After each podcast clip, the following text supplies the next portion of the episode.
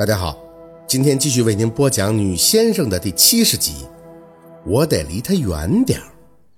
坦白来说，宝四脑子里的词汇量太过匮乏，一时间除了坏，找不到别的对泰戈更贴切的形容词。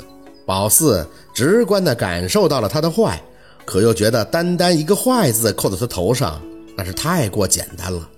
因为他的坏超出宝四所能具备的把控，甚至让宝四不知道如何反击，只能干巴的憋气。晚上的时候，宝四还在偷瞄着 Tiger，他明明一直没说话，可存在感却异常的强烈。小六要是偶尔玩野了不回家，宝四甚至都注意不到，但 Tiger 却让他很奇怪的难以忽视。宝四不知道姥姥凤年他们是不是也跟自己一样，觉得 Tiger 就像是一个巨大的阴影。他不喜欢坐在炕上，就斜着倚靠在炕边的墙壁上，偶尔会跟沈明远说两句话，但基本上都是沈明远问他答，剩下的时间他都凉着一张脸，眼眸低垂，谁也不知道他在想什么，很安静。却又给宝四一种无时无刻都不容忽视的莫名其妙之感。宝四开始讨厌自己的年纪，或许在小六面前做姐姐当大的习惯了，当被人欺负而局面又难以把控时，心里总觉得憋屈的。四宝啊，你问问那个大哥哥，主食是吃米饭还是跟他舅舅一样喝粥？若文在厨房帮着凤年忙活的做饭。见宝四在门口磨蹭着偷摸打量屋子里的 Tiger，直接张嘴来了一句。宝四抽回神儿，没等他说不去，那个盛辉就出来接茬了。若文，小陆老板说了，沈总吃什么他就吃什么。若文哦了一声，沈总得喝小米粥，年轻人能吃习惯吗？能。盛辉点了一下头。小陆老板虽是沈总的外甥，但实际上人家情同父子的。爸爸吃啥，儿子自然就要跟着吃什么了。我在沈总身边这些年都是这样的。若文笑了笑，哼，那孩子十几岁呀，就算家里条件好，可听着你叫老板，我怎么觉得那么别扭呢？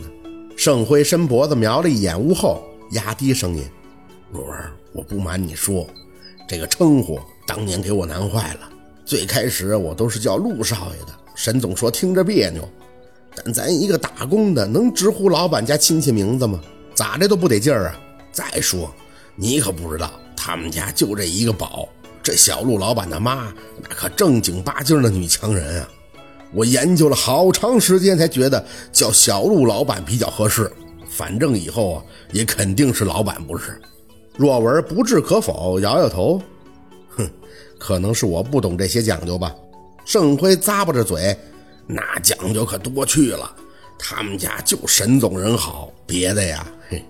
盛辉小心翼翼地看了一圈，见凤年在炒菜，直接嘴凑到若文的耳边说了一句什么。若文听完盛辉的话，摇了摇头，回了一句：“难为你了。”宝四在一旁虽没听见盛辉说什么，也能猜出个一二。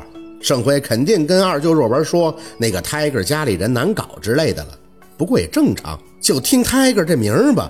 起的生怕别人不知道他心肠坏似的，宝四扯了扯盛辉的衣襟儿，直接张嘴：“盛叔叔，那个 Tiger，嗯，不是不是，哥哥的名字真难听。”盛辉听宝四说完就笑了：“小妹妹，你是说小陆老板的名字难听？”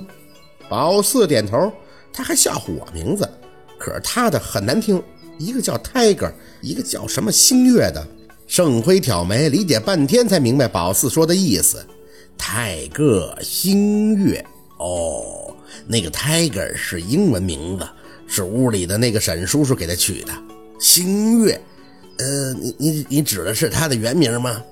说着，盛辉挠挠自己的下巴，有些不好意思的笑了笑。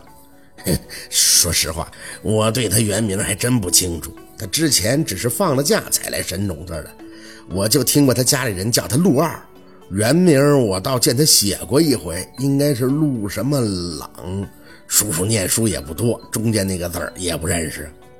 宝四抬眼看着他，是星，那个字念星的，我认识。星星好像是有个星字。盛辉转脸看向若文求证：“哎，若文，三点水加个星还念星吗？若文笑得几分无奈的张口，念生生僻字，古时多用于人名，没什么别的特殊含义。哦哦，盛辉的反应十分的夸张。哦，原来念生啊！我这这我这多少年了，第一次知道小陆老板叫陆生朗。说完还不忘教育教育宝四：“哎，小妹妹，你可得好好学习呀，千万别像叔叔这样，人名都不认得。不过若文啊，你这个小外甥女儿很有意思，还整出个星月，合着识字就识一半啊！你懂得多，咋不多教教呢？”宝四暗自腹诽：“真拗口，还不如叫陆星月顺溜呢。”若文笑着看着宝四一眼：“我姨姥生前最喜欢的就是教孩子，我们家里人啊也愿意让老人做点他高兴的事儿。再说生僻字嘛，不常见的，四宝大了就会在学校里学到了。好了一会儿再聊。若文啊，赶紧进屋放桌子开饭吧。”凤年盛好菜，看向若文：“桌子就放在炕边，省得那个小沈下地不方便。”若文应了一声，就跟着盛辉进屋忙活了。等菜端的差不多了。凤年又开始盛小米粥，四宝小心点端啊，这是给你沈叔叔吃的。宝四乖巧的应着，凤年见他主动帮忙，自然是笑得合不拢嘴。看看咱家四宝现在多听话，都能帮家里人干活了。宝四心里的小算盘肯定是不能让姥姥凤年知道的，乐呵呵的把小米粥放到沈明远的身前，然后再到厨房端出一碗。姥，这个是给那个哥哥吃的吗？凤年点头。你慢点端啊，别烫着手。宝四答应着，抬脚跨出厨房，脸一别，就对着碗里吐了口唾沫，感觉不够出气，又吐了一口，这才舒服的腰板一挺，走进屋，把碗放到桌子上。大哥哥，给你喝粥。陆生朗的耳朵上还挂着耳机，听着宝四的话，走过来伸手摘下，看着宝四璀璨的一笑，谢谢啊。宝四看着他笑，脊背却有点发凉。那笑容真的很魅惑，很好看。可宝四不知道怎么就有了一种早已被他看透伎俩的感觉。直觉来讲，通过这一小天的相处，他已经深刻的意识到，他一笑就准没好事儿。不客气，你你吃啊。别的宝四不会，但笑他在行，所以他也傻笑的看着陆生朗。这是我姥姥特意给你们做的，你们是客人，沈叔叔还要养病，姥姥说吃这个消化好，有营养。沈明远虽然难掩饰病痛，但是看着宝四跟陆生朗互动，满脸的感动。小宝四，你是叔叔见过最可爱的小姑娘，来，坐下一起吃吧。若文也对宝四的表现很满意，很自豪，看着沈明远就像献宝一样的夸他一通。沈总。我不瞒你说，我家四宝自打去年我姨姥走了之后，哭了两场就很少再笑了。今天有了这笑模样，我看着心里也高兴。你们坐下先吃，我去叫我儿子回来啊。沈明远点头，蜡黄的脸色看着宝四，饱含笑意。四宝，你喜欢这个哥哥吗？宝四看着那个迟迟不动筷子的陆什么，心里有些着急，但脸上还是挂着憨笑。喜欢呀，陆哥哥长得好看。那个陆哥哥，你吃啊，这个小米粥可有营养了。